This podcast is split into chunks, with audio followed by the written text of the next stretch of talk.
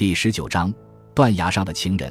假设高峰阳在十五日中午十二点四十分离开演讲地妇女文化会馆，直接前往鹿儿岛机场，完全来得及赶上下午两点十五分飞往大阪的航班。飞机在三点二十分到达大阪后，再坐出租汽车赶往丰冈火车站。与此同时，高峰三千代在傍晚六点从城崎温泉的万景阁旅馆开车出来，六点三十分赶到丰冈火车站与刚刚抵达的高峰阳会合。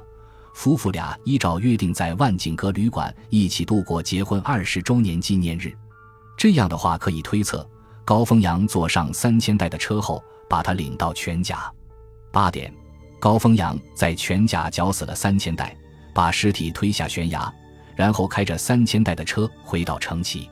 他在城崎丢弃汽车，去火车站赶深夜一点五十八分开往大阪的列车，清晨六点三十六分到达。在大阪搭乘上午九点四十五分的飞机，六十五分钟后回到鹿儿岛。这样，高峰阳在下午一点回到旅馆，两点整，他又若无其事地出现在演讲台前，和大家一起谈笑风生。然而，居然有人为高峰阳作证了。一个名叫山花玲子的寡妇女牙医来电告诉警方，她在十五日傍晚五点左右于旅馆附近见过高峰阳先生。还请他在自己的手绢上签了名。山花玲子主动邀约警方到鹿儿岛见面。警署决定由主办此案的刑警队长安西到鹿儿岛调查取证。在香知的坚持下，安西同意他一同随行。在鹿儿岛一家旅馆，香知正在接待山花玲子。安西队长外出调查，所以委托香枝先接待一下，等他赶回来再一起取证。山花玲子是一位典型的美人，肌肤细白，略施淡妆，乍看不过三十岁。她神情忧郁，双眉微皱，进屋后不住打量香枝，并不开口。这时，突然有人走进来，大声地说：“啊呀，这不是山花大夫吗？”一名五十开外的胖女人走上前来，向山花致意：“足有半年没见了，全靠您的手艺，我的牙齿再不疼了。”真得好好感谢您呐！原来是山花的病人，我已经换了个工作，这是我的名片。胖女人递过名片，也给了香枝一张，上面印着“鹿儿岛旅行社导游仓之内临江”。仓之内临江的出现使山花很不安，他脸上掠过一丝惊讶，随即不客气递下了逐客令：“我们正在谈一件重要的事情。”哦，对不起，对不起。仓之内临江知趣的告退了，香知很奇怪，山花玲子为什么如此不顾礼节支走他的前病人？莫非是仓之内临江的出现对他形成了某种威胁？他一面思忖着，一面直截了当的点明了这次约会的主题：“您是偶然在路上见到高峰阳先生的吗？”玲子点点头，平静的回答：“是的，那天我儿子要我替他去买幻灯片。”在路上看见了高峰阳先生，他一个人在街上走着，穿着电视上常见的衣服，一件衬衫，外面罩着毛衣，戴着太阳眼镜。这样一位全国知名人士，走在街上一眼就认出来了。我上前去打了招呼，然后请高峰阳先生在我的手帕上签了名。回答看来是无懈可击。香枝看着玲子，似乎是自言自语地说：“真奇怪。”在十五日中午到十六日下午这段时间里，全鹿儿岛居民中只有大富一个人见到过高峰阳先生。傍晚时街上行人很少，这有什么奇怪呢？可是，在这段时间里，高峰阳先生并不在鹿儿岛。林子闻听此言，勃然失色道：“这太奇怪了，难道是我编造出来的吗？”香芝决定冒一下险，便转换了话题：“我在想。”像大夫您这样漂亮的美人，为什么不考虑再嫁人呢？您的容貌比实际年龄要年轻好多岁，您太失礼了。林子生气地打断了话头。香芝仍不以为然地说：“像高峰阳先生这样有名声、有魅力的男人，您是不是挺喜欢他？不然的话，怎么会初次见到他就请他签名？谈不上喜欢，只不过对他的见解很崇拜罢了。”我并不是因为他是男人而请他签名。香芝不再追问，他从提包里取出那枚镶钻石的银戒。大夫，您大概也在电视上见过这戒指吧？这是高峰阳先生引以为骄傲的爱情信物，是他爱妻精神的写照。可是我却在全甲的悬崖上捡到了它。香枝转动着戒指，等待着玲子的反应。我告辞了。山花玲子脸色僵硬地站起来，自顾自地离开了屋子。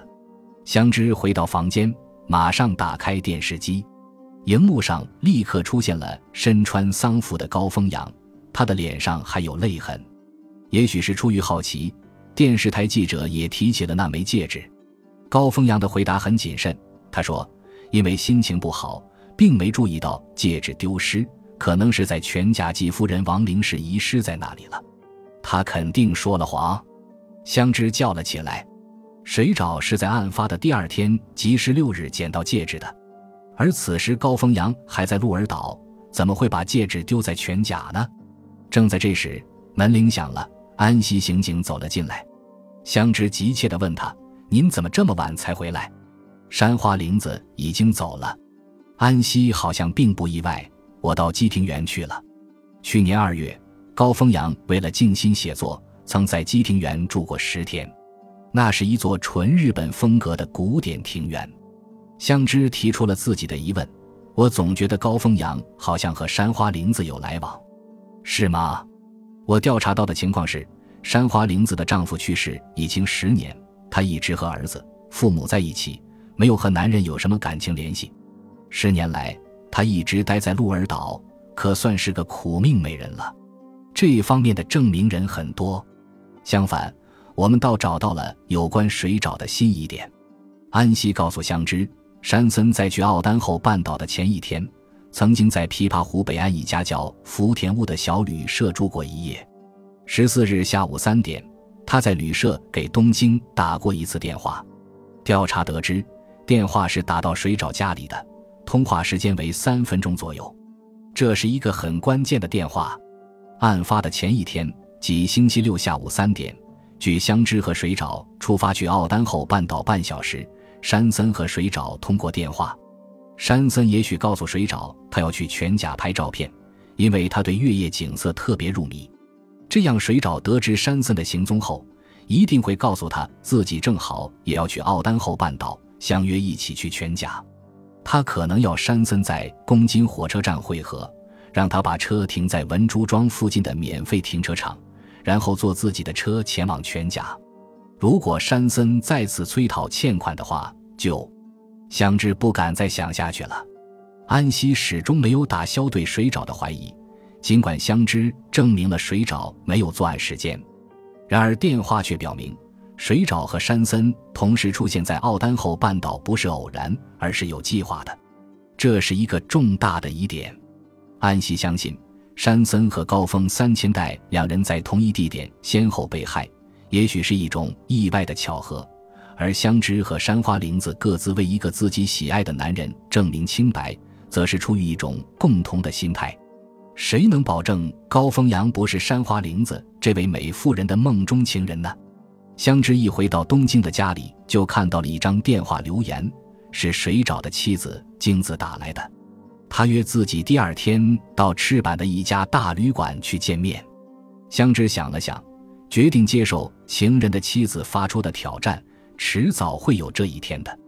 第二天，他穿戴整齐，来到赤坂那家著名的大旅馆。京子早已等候在那里。就座以后，香枝沉默着等着面前这头河东母狮的发作。果然，京子一开口就出言不逊。我没工夫和你磨嘴皮，爽快点说吧，你要多少钱？钱是啊，你要多少钱才肯和我丈夫分手？快说吧，错过了今天的机会，你一分钱也别想再要到了。通常要第三者走开，总是以金钱来了结的。京子认为香枝也不会例外，何况她还是个未婚女子。我从没想过，请您别这样看待我。你是想和水沼结婚？对不对？别做梦了，我是不会答应离婚的。显然，京子今天是有备而来的。以前是因为需要相知来证明丈夫的清白，所以一直强忍着没发作。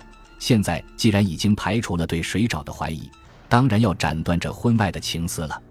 夫人，我上次就申明过，我没有要和水沼次长结婚的意思，我也不希望次长和您离婚。我是为了爱。住口！京子愤怒地打了香枝一记重重的耳光，香枝没有防备，被击倒在地上。他又羞又气，捂着火辣辣的左颊，爬起来说：“你这样蛮横，别想让我向你道歉。”我要知道水沼次长自己的意思。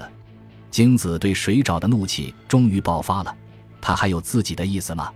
他这种人只会称顺风船，一有什么事就躲起来，连自己朋友来电话都不敢接，一个劲的求我接。